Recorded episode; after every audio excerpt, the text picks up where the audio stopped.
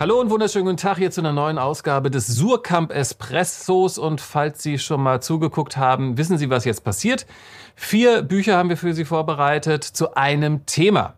Und äh, da die Zeit wie immer drängt, gleich zum Thema. Unser heutiges Thema lautet unsere Wege durch die Welt. Also es geht so um Lebenswege, es geht allerdings auch ein bisschen um Wanderwege und es geht um äh, Wege, die man vielleicht in sich selber sucht, findet und dann vielleicht auch zu sich selber findet.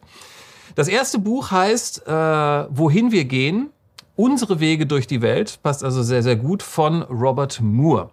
Frau Dittes, ähm, wir haben es quasi mit einem Sachbuch zu tun. Ähm, Robert Moore äh, fragt sich da Fragen wie, warum haben Tiere überhaupt begonnen, sich fortzubewegen? Ähm, warum, warum haben wir Menschen äh, diese, diese Wege, warum sind wir die eingeschlagen? Äh, stellt sich mir natürlich die Frage, wer ist dieser Robert Moore, dass er so frech ist, solche Fragen zu stellen?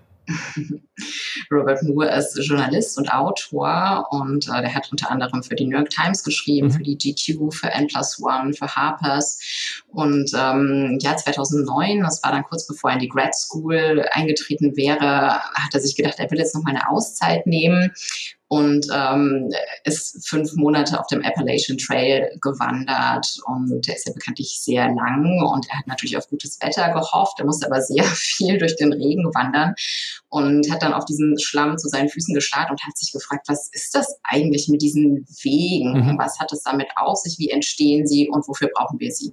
Warum sind äh, dem Autor diese Unterschiedlichkeit der Wege, weil die werden ja in dem Buch auch so ein bisschen äh, besprochen, warum sind die so wichtig für ihn? Naja, ein Weg wird natürlich ganz anders gemacht oder prägt sich anders aus, je nachdem, wer ihn geht und zu welchem Zweck er gegangen wird. Ne? Also eine Ameisenstraße sieht natürlich anders aus oder man sieht sie vielleicht auch fast gar nicht, wie jetzt hm. ein, eine große Route, die von groß, großen Säugetieren begangen wird oder ein Cherokee-Pfad, ein Cherokee sehr schmal auf sehr leisen Sohlen sozusagen ähm, schleichen. Das ist was anderes, als wenn es ein LKW über eine Autobahn brausen wird. Also je nachdem, zu welchem Zweck und von wem der Weg begangen wird, ändert sich natürlich auch seine Ausprägung und seine Gerichtetheit. Und er erzählt ja auch, äh, gerade, weil Sie haben gerade den Matsch schon angesprochen, ähm, dass es manchmal recht mühsam ist, nicht wahr? Mit dem, mit dem Wandern und immer weitermachen und immer weitermachen. Äh, wie kann das Wandern aber auch vielleicht äh, Stimulation für den Geist sein? Also tatsächlich äh, es ist beides. Also zumindest wenn man als Fernwanderer unterwegs ist, es mag was anderes sein, wenn man jetzt irgendwie eine kleine Tour im Allgäu macht. Ne? Aber den Fernwanderern geht es natürlich sehr viel auch um körperliche Fragen. Also sie sprechen wohl sehr, sehr viel über Essen, darum, wie sie sich irgendwie äh, Kraft halten können. ähm, aber Robert Moore schreibt auch, dass es ihn äh, sehr beglückt hat. Also in der Zeit, in der er unterwegs war, war er glücklicher und auch körperlich irgendwie gesünder und fitter natürlich mhm. als sonst. Ähm, man übt sich in Demut und ähm, dadurch, dass man sozusagen einen vorgegebenen Weg beschreitet, muss man ja nicht viele weitere Entscheidungen treffen und dadurch mhm. wird der Geist auf eine gewisse Art frei und ähm, er hat tatsächlich an manchen Abenden fast so eine Art von positiver, von der Gedankenlosigkeit erlebt. Das ähm, erzählt er sehr eindrücklich. Ja, das ist doch schön für den Autor. Gut, jetzt haben wir diese zwei groben Wege. Einmal diesen ausgelatschten, äh, der äh, ohne viel Abenteuer um die Ecke kommt und dann dieses etwas Unergründliche. Ähm, wie wird der Leser aus diesem Buch rausgehen? Möchte dann eher das Unergründliche beschreiten oder sagen, ach, Nummer sicher ist für mich auch okay? Also auf jeden Fall ist das Buch ein Augenöffner. Ich habe wirklich vorher natürlich nie drüber nachgedacht, wie ich mich so bewege, auch in meinem Alltag. Und plötzlich wird einem klar, dass man immer nur vorgegebene Pfade beschreitet. Also zumindest jetzt im buchstäblichen Sinn, im übertragenen Sinn mhm. mag das was anderes sein. Aber es fällt einem plötzlich auf, dass in vielen Parks es natürlich diese Trampelpfade gibt und da sozusagen Wegebauer eine andere Richtung im Sinn hatten, als die, die die Leute, die natürlich immer gerne den direkten Weg nehmen, dann gewählt haben. Also ich finde, man schaut auf die Welt mit anderen Augen. Man lernt auch sehr viel aus diesem Buch, weil er Exkurse in die Biologie, in die Paläontologie macht. Ähm, er ist so ein bisschen auch ein gehender Philosoph in dem, was er tut.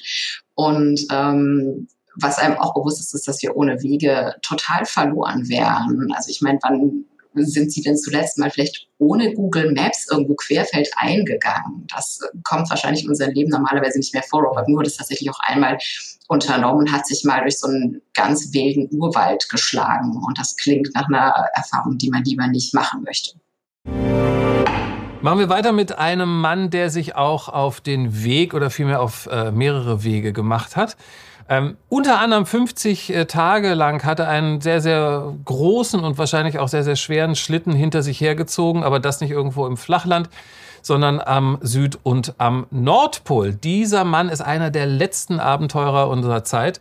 Sein Name Erling Kagge und jetzt ist sein Buch erschienen mit dem Namen Philosophie für Abenteurer. Frau Gretter, ich habe es gesagt, er ist einer der letzten ähm, Abenteurer unserer Zeit. Was will dieses Buch? Will dieses Buch uns auch zu Abenteurer machen? Gewissermaßen schon. Also ich denke nicht, dass wir es machen wie Erling Kagge, dass wir alleine zum Südpol gehen oder mit einem Kompagnon zum Nordpol oder anschließend noch den Mount Everest besteigen. Auch das noch. Ja, auch das noch. Oder in die Kanalis Kanalisation in New York kriechen, um da einige Tage im Dunkeln zu verbringen. Oder irgendwie interessante und, und äh, gefährliche Segelturns machen und so weiter. Das werden wir wahrscheinlich alles nicht mhm. tun. Aber vielleicht werden wir die Sachen etwas moderater angehen. Ich meine, wir, wir erleben alle Abenteuer und äh, wir erleben sie draußen in der Natur, wir erleben sie aber auch in unserem Alltag. Und das Buch, das Arlene Kagge geschrieben hat, äh, nimmt genau dieses Thema auf. Was, äh, was kann ich euch, Ihnen vermitteln von meinen äh, Expeditionen, von meinen Erfahrungen für deinen, ihren, euren Alltag? Haben Sie da ein Beispiel? Also zum Beispiel irgendwas? Naja, er sagt zum Beispiel, ähm, äh, mit leichtem Gepäck unterwegs sein. Also er ist alleine, er ist alleine an den, an den Südpol gezogen. Und der Schlitten muss natürlich leicht sein. Mhm. Das heißt, man muss sich auf die wesentlichen Dinge beschränken. Also er hat, äh, er hat äh, Haferflocken dabei gehabt, er hat Rosinen dabei gehabt, er hat ein Buch dabei gehabt, das hinterher als Toilettenpapier äh, eingesetzt wurde. Also von allem sozusagen sehr wenig. Ähm, und ich glaube, das ist das, was wir im Augenblick in unserer Corona Pandemie mhm. auch erleben. Sozusagen, wie, wie, wie, wie ist, ist es nicht auffällig, ist es nicht interessant, mit wie wenig wir ein schönes Leben führen können. Mhm. Es fängt an mit der Mode, dass die Leute plötzlich nichts mehr einkaufen und so weiter okay. und so fort. Ähm, das sind so Dinge, wo ich sagen würde, ja, das kann man eins zu eins auf den Alltag übertragen. Es gibt aber vielleicht Sachen, wo er als, als Philosoph irgendwie etwas anders rangeht, nie aufgeben, auch mal aber andererseits auch umdrehen, wenn es zu mhm. gefährlich wird, mutig genug sein, um umzudrehen oder eine neue Perspektive zu entwickeln, einen neuen Job zu beginnen und so weiter und so fort. Jetzt hat er ja schon äh, einiges äh, rausgebracht, einige Bücher geschrieben, Stille oder dann eins hieß Gehen, Weitergehen. Ja. Worin unterscheidet sich diese äh, Philosophie für Abenteurer denn von ja, den... Ja, im Grunde genommen Berg. ist es natürlich eine Fortsetzung der ersten Bücher, die mhm. unglaublich erfolgreich waren und die ganz offensichtlich einen Nerv treffen. Also sie sind ja beide auf der, Best, auf der Bestsellerliste des Spiegel gestanden. Da werden wir davon ausgehen, dass das mit dem neuen Buch auch passiert. Er hat übrigens noch ein weiteres geschrieben. Ähm, er hat eine Anleitung geschrieben für Leute, die Kunst kaufen wollen. Ähm, ah. Große Kunst für kleines Geld. Macht er wahrscheinlich auch. Das macht er auch. Natürlich. Er ist ja auch unter anderem Kunstsammler ja. und äh, er, er, er empfindet auch das als Abenteuer. Mhm. Ähm, diese Bücher sind übrigens in 30 äh, Länder verkauft worden, überall mit ähnlich großem Erfolg publiziert worden. Die Italiener haben im Oktober die Neuerscheinung dieses Buches äh, mit der Vogue äh, äh, gefeiert. Das ist äh, das Porträt von Erling Kagge. Also er da ging ist, schon ein Raunen hier da durch ging den ein Raum. Raunen durch oh, den europäischen. Äh, ja, da ging ein Raunen durch den Raum hier. Muss man es ist so ein sagen. schöner Mann. Er ist ja. also nicht nur Jurist und Philosoph und Familienvater und Kunstsammler und Abenteurer. Er ist ja irgendwie auch ein Model. Hm. So. Ja, dieses Buch ist gewissermaßen eine Fortsetzung der ersten beiden Bücher, wo er eben uns äh, seine Erfahrungen mit der Natur vermittelt auf sehr einmalige Art und Weise, finde ich. Eine Frage noch. Ein Kapitel heißt Optimismus ist eine Frage des Trainings. Wenn man das liest, weiß man dann, wie man optimistischer durchs Leben kommt? Äh, ich, ich, ich, ich, Oder ist es Etikettenschwindel? Ich, ich denke ja, ich denke, man kann optimistischer durchs Leben gehen. Das macht schon alleine er, weil er so eine helle, luzide Art und Weise hat, die Geschichten zu erzählen, die ihm widerfahren sind und eben auch Beispiele bringt für äh, Situationen, in denen Optimismus angebracht ist. Also geht man den Mount Everest vollends noch hoch oder bricht man besser ab. Ähm, man muss abwägen und man muss schauen. Und äh, ähm, ich glaube, er lebt es äh, auf eine Art auch vor äh, mit seiner und präsentiert mit seiner Lebenskunst ähm, Optimismus pur. Und natürlich beschäftigen wir uns auch beim dritten Buch mit unserem großen Oberthema, dem Thema Wandern.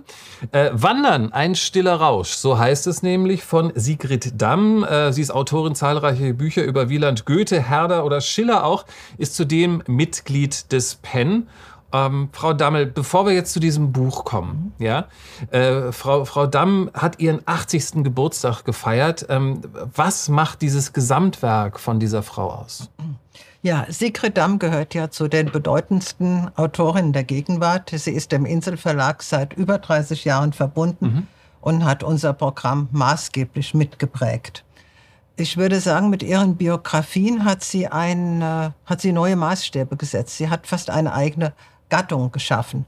Denn das Besondere an ihren Titeln ist, dass sie sich der Zeit, die sie darstellt, oder den Porträtierten einerseits nähert, indem sie akribisch recherchiert, fundiertes Quellenstudium betreibt, aber andererseits auch mit menschlicher Anteilnahme sich diesen Figuren nähert. Sie hat das selbst einmal bezeichnet als liebende Wärme. Mhm. Und äh, dort, wo die Quellen eben keine Auskunft geben, wo Lücken entstehen, da fragt sie behutsam nach. Könnte es so gewesen sein? Könnte okay. es vielleicht so gewesen sein? Aber sie macht das so behutsam, so dass man als Leser, Leserin immer weiß, wo ist das äh, äh, Authentische und mhm. wo ist das äh, Imaginative. Und das ist eine ganz besondere Art und mhm. Weise der Darstellung. Und es gelingt ihr so, eben diese vergangenen Zeiten und Personen in die Gegenwart zu holen. Ich muss auf dieses Buch kommen und muss da jetzt auch mal ganz behutsam ja. nachfragen, ja. Weil, weil, es heißt einmal, dieses Buch ja. sei ein Gewebe aus Metaphern, Geschichten und Träumen, eine Meditation über den gegenwärtigen bedrohten Zustand der Welt. Ich war nach diesem Satz jetzt nicht viel äh, schlauer. Um was geht's? Also wir sprechen jetzt über dieses Buch, Exakt. Wandern, ein stiller Rausch.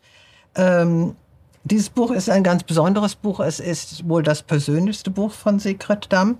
Es ist eine Hommage einerseits an Lappland, an die großartige Landschaft, an das Volk der Samen, das letzte indigene Volk eben Europas. Und es ist ein Buch ähm, über ja, Mensch und Natur. Ich fasse es zunächst mal so allgemein. Mhm. Eine 60-jährige Frau und ein 30-jähriger Mann wandern durch die einsame Landschaft im hohen Norden – nicht zusammen, sondern zeitversetzt mhm. mit mehreren Jahren Unterschied. Und sie sind in dieser Einsamkeit auf sich zurückgeworfen. Es ist Winter, sie stapfen durch den Schnee, es ist einsam, sie gehen durch die Berge, eiskalte, klare Gewässer, äh, sie treffen die Samen, sie begegnen wenigen Menschen. Und sie sind wirklich auf sich zurückgeworfen. Mhm. Und der Rhythmus der Schritte setzt Erinnerungen in Gang. Erinnerungen an vergangene Zeiten, an familiäres, an politisches. Äh, aber gleichzeitig nimmt man diese grandiose äh, Natur wahr. Und nachts wiederum werden dann, öffnen sich Traumtüren, wie Sigrid Damm das mal bezeichnet hat, auch. Also in den Träumen kommt auch Vergangenheit und Gegenwart zusammen.